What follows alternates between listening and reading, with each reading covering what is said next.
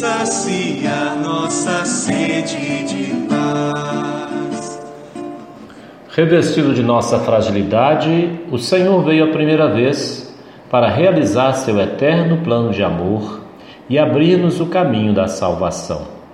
Revestido da sua glória, ele virá uma segunda vez para concedermos em plenitude os bens que esperamos.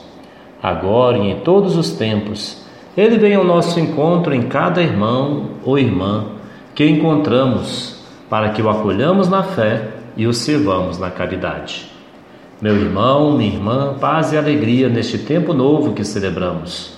Eu sou o Padre José dos Passos, da paróquia Nossa Senhora de Montes Claros e São José de Anchieta.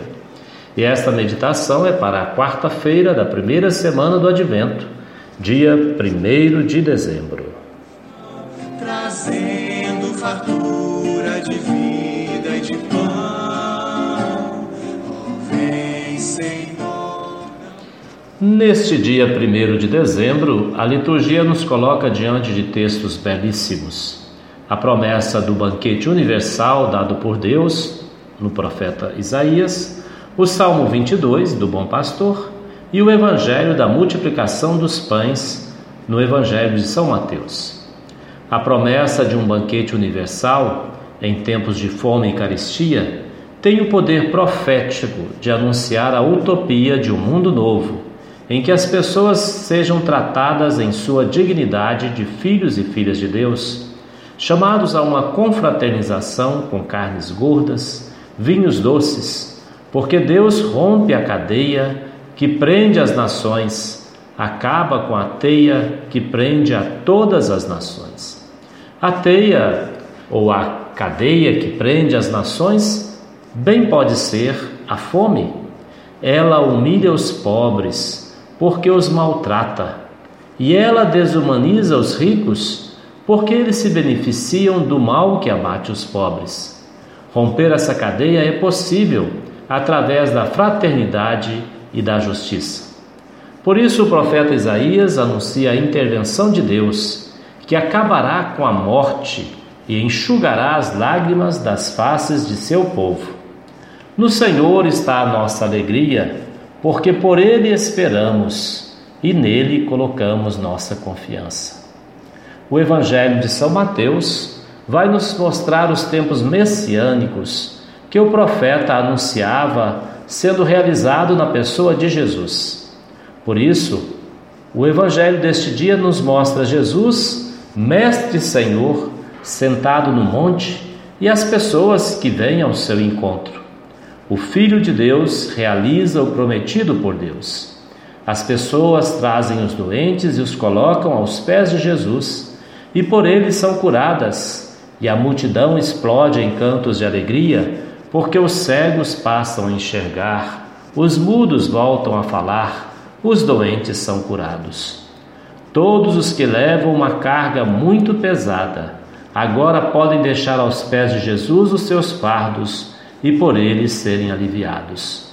Jesus acolhe os sofredores e os atende nos seus sofrimentos. No terceiro dia, a intervenção do Senhor se revela a partir de sua compaixão. O povo faminto não será dispensado por Jesus, que percebe o risco de que venham a desfalecer pelos caminhos. A multiplicação dos pães não é sinal de poder de Jesus, mas é sinal exatamente da sua compaixão. É por compaixão que Jesus realiza o milagre. E Jesus convida os discípulos a entrarem no jogo de amar sem medidas. Os discípulos não têm com que alimentar a multidão, mas eles vão participar do milagre, orientando as pessoas e depois também distribuindo o alimento. Quantas vezes nós vimos este milagre acontecer em nossas comunidades? Os pobres se organizam, partilham do pouco que têm, não deixam ninguém passar fome. Jesus deu graças a Deus pelos poucos alimentos que lhes são apresentados. Poucos, mas abençoados por Deus. E os pobres recebem abundância, porque o pouco com Deus é muito isto é, Deus é sempre generoso nos seus sinais. Todos comem e ficam satisfeitos e não há desperdício. Tudo é recolhido na dignidade dos cestos. Meu querido irmão e minha irmã, aproveite o dia de hoje para colocar em Deus a sua confiança e experimentar esta alegria que nos vem do Evangelho. Aproveite o tempo para fazer o bem sem olhar a quem. Recebe o meu abraço e de Deus a sua bênção.